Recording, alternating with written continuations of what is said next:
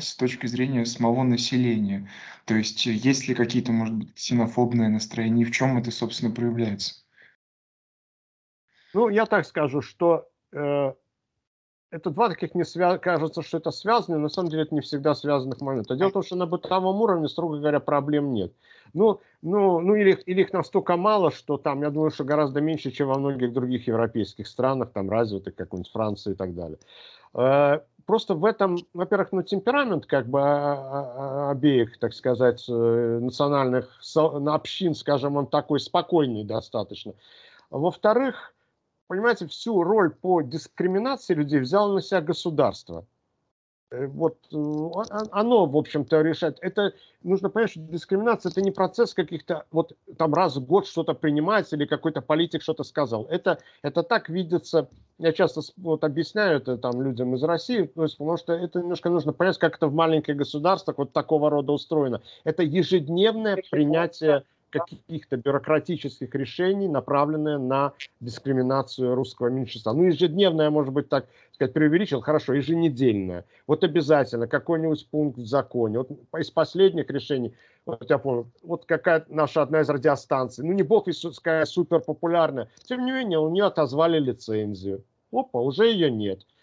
Георгиевскую ленточку, ну это крупная проблема, как вот, вот запретили в последнем чтении, по-моему, где-то ну, месяц, что ли, назад. Это происходит постоянно, это не знаю, в школах, да, постоянно. Тут какого-то вот учителя, который там вел все-таки занятия на русском языке, кажется, уволили потихоньку, по другому поводу, по другой причине. То есть это идет постоянный такой процесс. И, и, и неужели это совершенно никак не сказывается на настроениях самих граждан? Потому что ну, даже если в России представить, вот против какой-то определенной социальной группы постоянно вводятся там э, запреты, ограничения, законы и так далее, как бы та власть, за которую граждане не голосовали.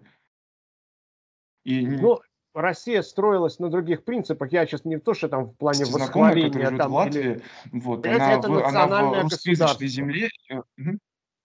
Национальное государство, которое с момента своего возникновения, а это было не так давно, там сто с лишним лет назад, да, еще, ну, я имею в виду вот тут на, на, на, на обломках, так сказать, Первой мировой войны, вот на руинах, да, нужно понимать, вы срав, провели такое сравнение, ну, там, с Россией, да, нужно понимать, что эти государства, их, они возникали, и суть их несколько разная, да, это не в плане восхваления одного и там принижения другого, суть разная. Латвия возникла на обломках Первой мировой войны как национальное даже можно сразу сказать националистическое государство, поставившее сразу целью, что титульная нация, латыши в данном случае, должна в той или иной степени потеснить или избавиться от меньшинств. На тот момент, вот до, до Второй мировой войны, было три влиятельных меньшинства, и они терпели постоянно притеснение. Это русские, естественно, немцы и евреи.